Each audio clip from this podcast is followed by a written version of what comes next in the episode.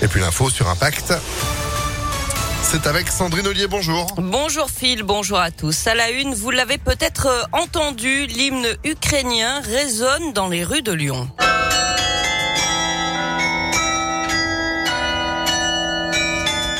Comme dans d'autres grandes villes européennes, le carillon de l'hôtel de ville joue ce morceau tous les jours, un peu avant 13 heures depuis vendredi, de manière symbolique de témoigner du soutien de la ville de Lyon au peuple ukrainien frappé par la guerre et l'invasion russe. Derrière son instrument de musique peu commun, tout en haut du beffroi, c'est Charles Déré, maître carillonneur, qui fait résonner les 64 cloches de l'hôtel de ville. Un moment émouvant pour le musicien qui souhaite avant tout faire passer un message de paix. Ce répertoire va être interprété vraiment par tous les carillonneurs du monde. Euh, je sais qu'il y a des carillonneurs russes qui vont jouer ce répertoire, des carillonneuses ukrainiennes, belges. Donc c'est vraiment euh, quelque chose de très euh, fraternel en fait entre nous.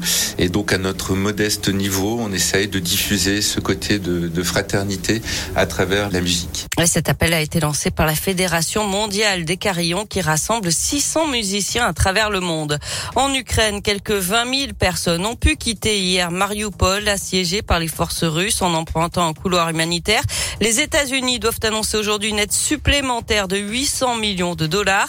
La Cour internationale de justice doit elle se prononcer aujourd'hui sur l'invasion russe et l'Ukraine lui demande de prendre des mesures d'urgence pour ordonner à la Russie de suspendre immédiatement les opérations militaires. Les négociations entre les deux pays doivent également se poursuivre aujourd'hui. Le plan de résilience présenté cet après-midi par le gouvernement, pas de quoi qu'il en coûte, mais des aides ciblées pour soutenir les entreprises les plus touchées par l'inflation. L'épidémie de Covid n'est pas terminée. Le conseil scientifique a rendu une note d'alerte au gouvernement alors que la plupart des restrictions ont été levées lundi. Le conseil scientifique suggère une deuxième dose de rappel pour les plus de 65 ans alors qu'elle vient juste d'être mise en place pour les plus de 80 ans et les résidents en EHPAD. 116 618 nouveaux cas ont été détectés en 24 heures en France. Un appel à témoins lancé après un accident à Pierre-Bénite. Deux voitures et une moto sont entrées en collision le 10 février vers 8h30 sur l'autoroute A450 dans le sens Brigny-Lyon.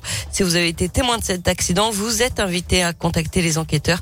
On vous a mis toutes les infos sur notre site internet impactfm.fr. Et puis un risque de grève au supermarché Casino de la Guillotière. Les employés alertent sur leurs conditions de travail et réclament une prime de risque. Ils se disent à bout physiquement et mentalement. D'après le progrès, la direction écarte la prime de risque, mais explique que le magasin pourra de nouveau fermer plus tôt si les conditions de sécurité ne sont pas réunies. On passe au sport avec du foot. Huitième de finale retour de la Ligue des Champions. Lille va tenter de réaliser l'exploit en recevant Chelsea ce soir. Au match aller, les nordistes avaient été battus 2 à 0 en Angleterre. Et hier, l'Atlético Madrid s'est qualifié pour les quarts de finale après sa victoire à Manchester United 1-0. Ça passe aussi pour Benfica qui a sorti l'Ajax Amsterdam. Victoire là aussi 1 à 0. Merci beaucoup Sandrine pour euh, bah, toute l'actu à retrouver sur impactfm.fr et vous êtes de retour à 8h. À tout à l'heure. Allez, à tout à l'heure, 7h33. Météolion.fr